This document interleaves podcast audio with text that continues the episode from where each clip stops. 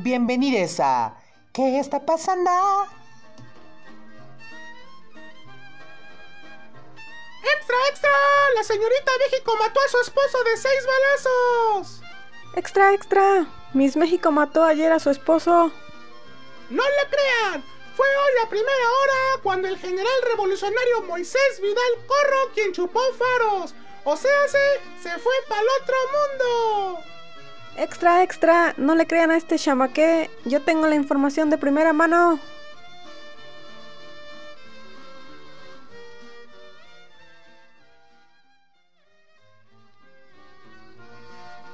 Bueno, chamaques, pues estos pregones eran los que se escuchaban por las calles de la Ciudad de México en 1929, un año después de que María Teresa de Landa, quien fuera la primera Miss México, pasaba a convertirse en todo un ¿Qué está pasando? de su época. Así que si ustedes se habían asustado con las declaraciones de algunas mises o disfrutan de los concursos de belleza, pues pongan mucha atención, porque seguro que este nuevo episodio les va a caer de perlas. María Teresa de Landa Ríos nació el 15 de octubre de 1910. Tenía una figura esbelta, un hermoso cabello negro y una blanca y enigmática piel. Sus piernas largas la dotaban de la elegancia que deseaba cualquier mujer de los 20. Y su mirada era tan dulce con unas ojeras púrpuras propias de su gélida tez. Y es que esta muchacha era muy guapa según los estándares de la época. Era muy sad girl, y no lo digo yo, la misma María se describía así. Siempre fui una chica triste. Proveniente de una familia de clase media, desde temprana edad se dejó influir por el mundo de la literatura. Estudió en la Escuela Normal de Maestros, donde se apasionó por la docencia. Más tarde ingresó en la Escuela de Odontología de la Universidad Nacional. María Teresa buscaba independizarse espiritual y económicamente de su familia. Anhelaba una vida sin ataduras. En contraparte, sus progenitores Rafael de Landa y Débora Ríos querían que su hija se entregara a la religión para convertirse en monja. Obviamente que la chica se negó rotundamente y no crean que porque andaba enamorada.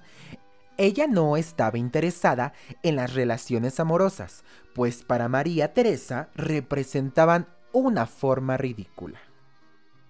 Ay, Teresita, si hubieses imaginado que el amor sería la razón principal de tus desgracias. El 8 de marzo de 1928, doña Asunción Tamayo, la abuela de la joven, falleció y al funeral llegó Moisés Vidal Corro, un general revolucionario de unos 34 años de edad que instantáneamente quedó hipnotizado por la belleza de María Teresa. Se acercó a ella, intercambiaron frases y se miraron furtivamente. La muchacha se dejó llevar por esa atracción. Y miren, el general Vidal, nada tontillo, días después del entierro se dedicó a cortejar a María Teresa, que apenas tenía 17 años. Se quedaba al pie del balcón para platicar con su enamorada, hasta que la joven terminó cediendo, pues el hombre la llenaba de halagos y caricias. Pero olvidó contarle un pequeño detalle, ¿verdad? que estaba casado y además tenía dos hijas, un secreto que María Teresa descubriría de manera fatal e inevitable. El 28 de abril de 1928, el periódico Excelsior abrió una convocatoria para un certamen de belleza. Los amigues de Teresa enviaron su foto y de inmediato fue aceptada. Ella, como toda una reina, tuvo una excelente participación, posando en traje de baño, cosa que produjo gran revuelo entre las personas de aquella época. No les digo, la cuerpa era un problema para les conservadores. En el periódico El Universal se leía, María Teresa de Landa Ríos, aquella estatuaria mujer que triunfante paseó su juventud y su belleza en traje de baño, su desvergüenza y sus ambiciones por la Avenida Madero. María Teresa ganó el certamen y se convirtió en Miss México. Los días que siguieron fueron de un salseo de aquellos, lleno de problemas familiares. Su padre se molestó al ver la foto de su hija en todos los periódicos y los celos de Vidal Corro se desbordaron muy, muy cañón chamaques. Su vida en un carro alegórico paseó por la Ciudad de México aclamada por los comerciantes de las céntricas calles como la novia de la calle Madero. Ella era la reina más reina, la flor más bella de las flores. Ahora era conocida por todo el país y participaría en una segunda fase en Estados Unidos, donde representaría a la belleza mexicana. Antes de que María Teresa se fuera al concurso, su novio, Moisés, le insistió que se casara con él al volver de la competencia, y ella, además de ser una reina de belleza, era una mujer de palabra, por lo que aceptó gustosa y cumplió su promesa. El 29 de mayo de 1928 salió a concursar y aunque esta vez no quedó triunfadora, sí recibió varias ofertas de trabajo, hasta de Hollywood. Pero la Miss México rechazó todas, pues ella deseaba casarse con su amado. Sus palabras fueron, Moisés me exigió juramento de que regresaría al país para casarme con él. Teresa volvió a México y el 22 de septiembre de ese mismo año se casó a escondidas con el militar. No, chica, no lo hagas. Presentaron identificaciones falsas y hasta testigos pagados. Y pues que se arma la machaca, pero no sabrosa, chamaques. Pues al enterarse los padres de María Teresa enloquecieron, pero lograron tranquilizarse, pues la pareja aceptó realizar una boda por la iglesia el 1 de octubre. El padre de María Teresa le dijo a un amigo que Dios nos ayude. Se están casando Venus y Marte. Pero miren, con toda esta fantasía de emociones, boda y nueva vida de casada, María Teresa era feliz. Estaba perdidamente enamorada y envuelta en ilusiones bien románticas. Luego de la boda, la pareja se dirigió a Veracruz, donde tuvieron su honeymoon. El general era originario de dicho estado y dividía su tiempo entre la capital y el puerto. Posteriormente, la pareja vivió en la calle de Correo Mayor en el centro histórico. En su nuevo hogar, María Teresa se convirtió en una prisionera, ya que su esposo no la dejaba salir ni leer el periódico, pues consideraba inmoral que una mujer leyera sobre los crímenes que lastimaban a la sociedad. Pero este hijo del maíz palomero tenía otras razones. Así que cuando el general se encontraba ausente, dispuso que la madre y padre de María Teresa velarían por alejar de malos comportamientos a su esposa. Pero pues como todas las mentiras tienen su efecto bola de nieve, no tardó en aparecer la primera esposa del general al ser avisada que éste se había casado con la joven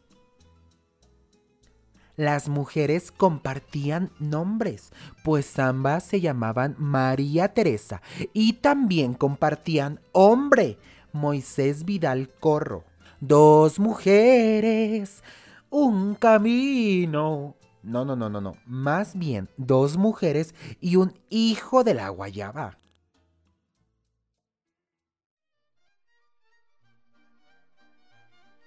El domingo 25 de agosto de 1929, María Teresa y su esposo se levantaron tarde. Él tomó sus cigarrillos, una pistola y un libro. Se fue a la sala y se sentó a leer. Ella tardó más en levantarse de la cama, se envolvió en una bata de seda azul y se dirigió al comedor. Allí encontró los periódicos del día y entre ellos tomó la prensa y vio su retrato en primera plana. El titular anunciaba que la señora María Teresa Herrerón López acusaba a su esposo Moisés Vidal Corro de bigamia y presentaba a Miss México como una adúltera. ¿Qué? ¿Cómo? ¿Cuándo? María Teresa se sintió herida y sin control. Imagínense nomás, el coraje, la bilis, la rabia. ¡Ay no! Ni un bolillo serviría para calmar a esta mujer. Corrió a enfrentar al que hasta entonces se le había presentado como el hombre perfecto. Su vida se hacía pedazos, sus ilusiones se rompieron en ese instante. Ciega de furia, alcanzó el arma y amenazó con matarse. No, Tere. Tú no. Le rogó él. No te me acerques porque te disparo. Gritó ella. Moisés Vidal trató de persuadirla y Teresa, totalmente llevada por la ira, giró la Smith Wesson calibre 44 y disparó contra su esposo.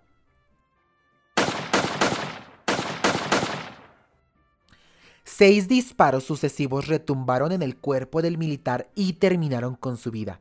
Dos heridas en la cara y las restantes en el cuerpo. Ya había entregado los tenis este señor, bueno, los mocasines. Cuando se dio cuenta de lo que había hecho, trató de matarse, pero ya no había balas. La desesperación la llevó al cuerpo inerme del general. Lo tomó entre sus brazos y lo besó. Perdóname, perdóname, perdóname. En ese momento su madre, la señora Débora Ríos, le quitó el arma y pidió ayuda. María Teresa recibió a los policías con su bata manchada de sangre. No diré nada, solamente delante de un juez y de mi abogado defensor, el licenciado José María Lozano. Los padres de Miss México y ella misma fueron trasladados a las oficinas de la segunda comisaría. Frente al comisario Quintana, la ahora asesina declaró. Yo lo maté, a pesar de que lo adoraba. Desde ese momento lo único que anhelo es matarme y lo habré de conseguir.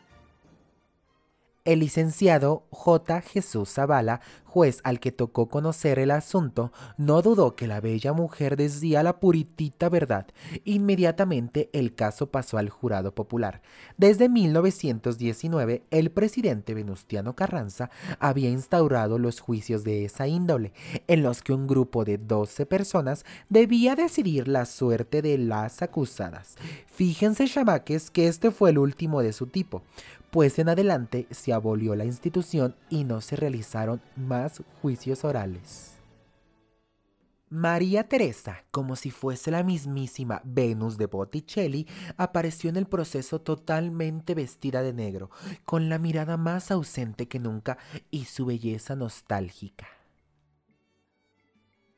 La gente y la prensa se arremolinaban en el juzgado para enterarse del desenlace.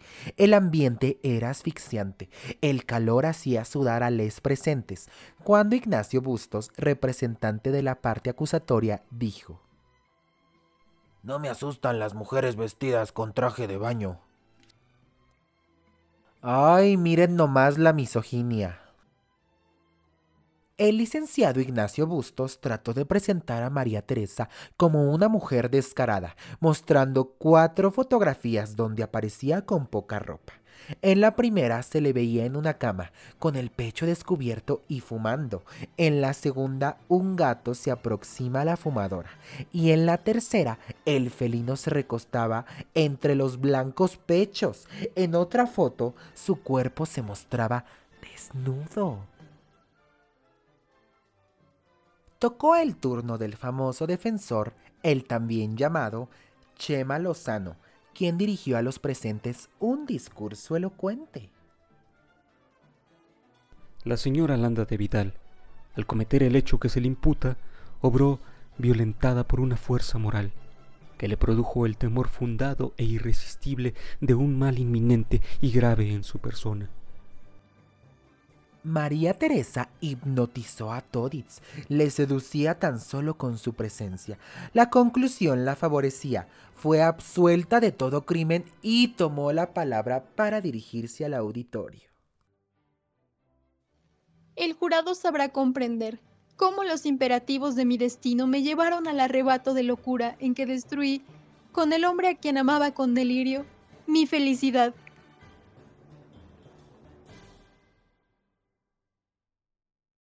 Miss México quedaba libre y su esposo Vidal Corro estaba bien muerto.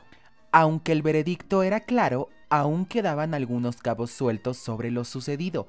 Algunos creían que María Teresa no era la homicida. Los hermanos de la víctima, Tomás y Alfonso Mario Vidal Corro, aseguraban que su hermano no había sido asesinado por Miss México. El señor Antonio Bequijano, experto del Laboratorio de Criminalística e Identificación de la Jefatura de Policía, quien tomó conocimiento del caso minutos después de desarrollarse la tragedia, opinaba que Teresa no era la asesina del general. Se creía que ella no habría podido manejar la pesada arma que sirvió para cometer el homicidio, pues la joven supuestamente no falló un solo tiro a pesar del calibre del arma y de su constitución. ¿Cómo diría mi diva de la banda? ¿Culpable o inocente? El periódico El Universal Ilustrado escribió una crónica en la que se narraban los hechos, desde el momento del asesinato hasta el veredicto y las dudas surgidas después del juicio. Antonio Quijano aclaró. No se comprobó tampoco si los hermanos o no estaban en la casa, aunque yo supe que por lo menos uno de ellos sí se encontraba allí a la hora de lo ocurrido, pero no se practicó investigación sobre el particular. Las sospechas quedaban al aire, cubiertas por un velo de misticismo sobre lo ocurrido. El Universal Ilustrado del 28 de abril de 1928 publicó, ¿pudo haber sido el hermano de Miss México el asesino? Tal vez, pero no lo conocemos. Consuelo Reyes López, una amiga de María Teresa que fue condiscípula de ella en la normal, asegura que fue un amante de Miss México. Solo la opulenta orquídea tiene el secreto y quizás nunca lo revelará. La verdad es que cuando le preguntaron si estaba arrepentida de haberse echado a su marido, expresó, ¿Quién sabe? Prefiero cultivar con sublime amor el recuerdo de Moisés ya muerto que haberle odiado en vida por destrozarme lo más caro en todo el ser humano, el corazón. Y si ustedes creían que María Teresa truncó su vida por este crimen pasional, pues se equivocan chamaques, ya que vivió muchos años y pasó de Miss México a profesora de historia y civismo en la preparatoria número uno, lugar en el que ejerció hasta el día de su muerte, el 4 de marzo de 1992.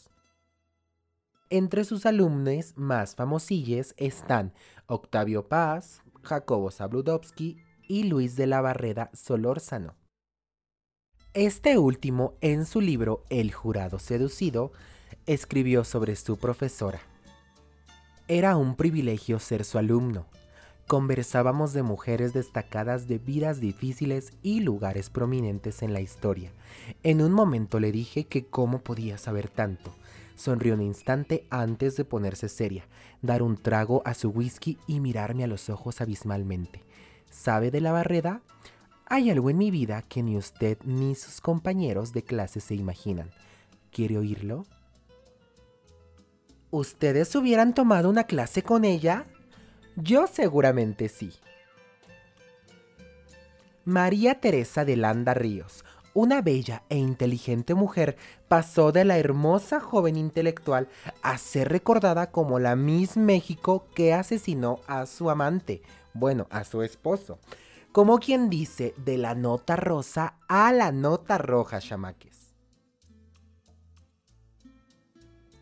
Recuerden que somos promotores culturales comunitarios y nos pueden encontrar en Facebook, Instagram, Twitter, YouTube y su Spotify, SoundCloud y en TikTok.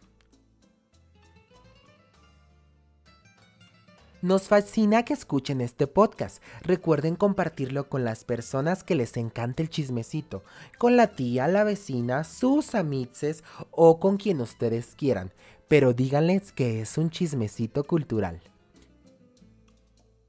Nos escuchamos la siguiente, chamaques. Hasta luego.